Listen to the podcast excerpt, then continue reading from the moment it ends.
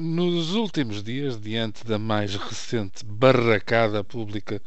que nos foi servida e que pareceu cair a preceito para amenizar as agruras dos números e as asprezas das perspectivas para o ano que está a chegar,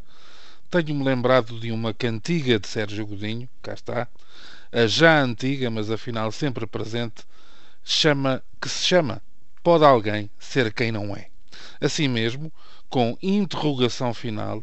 deixando em aberto uma dúvida que pode ser efetiva e perigosa, mesmo sendo temporária.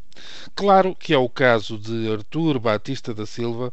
o suposto colaborador da Organização das Nações Unidas e do respectivo Programa para o Desenvolvimento, que me traz à memória a canção e a questão que se revela depois ser apenas a primeira de muitas. Claro que me intriga perceber o que leva um cidadão maduro a exibir credenciais e estatutos que aparentemente não merece, a ganhar espaços momentâneos e nobres na comunicação social portuguesa, a alegadamente plagiar uma tese para poder apresentar ideias, a correr o risco de acabar desmascarado e exposto às sentenças de burlão, de mentiroso, de vigarista. Batista da Silva, supostamente viajado e mundano, não conseguiu adivinhar aquilo que o esperava não terá consciência de que este género de aventura é sempre efêmero e tem desfechos que descompensam os eventuais tempos de glória? Ao longo dos últimos tempos, vamos tendo de tudo e para todos os gostos. Médicos que nunca o foram, mas que até tinham jeitinho para a coisa, enfermeiros, professores, organizadores de espetáculos, jornalistas, agentes da autoridade, é o que se queira.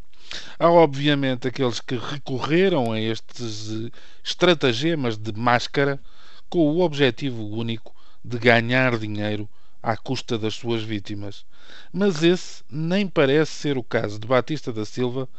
que aparentemente se contentou com uma conferência e uma visita a um programa de televisão em que os seus proveitos terão sido escassos ou mesmo nulos será precipitado e revelará algum desconhecimento do, do turbilhão de solicitações a que um jornalista em cargo de responsabilidade está diariamente sujeito, condenar a aparente facilidade com que Batista da Silva convenceu alguns dos seus próximos. O discurso, ao que se sabe, era coerente, das suas ideias ficava uma base que, mais ou menos séria,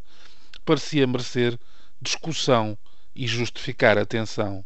Depois havia aquele truque do cartão de visita com o logotipo da ONU,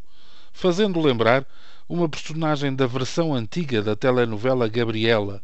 a de Argilheu Palmeiras, que se identificava profissionalmente com a palavra bacharéis, por ter conseguido precisamente esse grau académico em vários cursos superiores. Há, no entanto, e no meio de tudo isto, algo que fica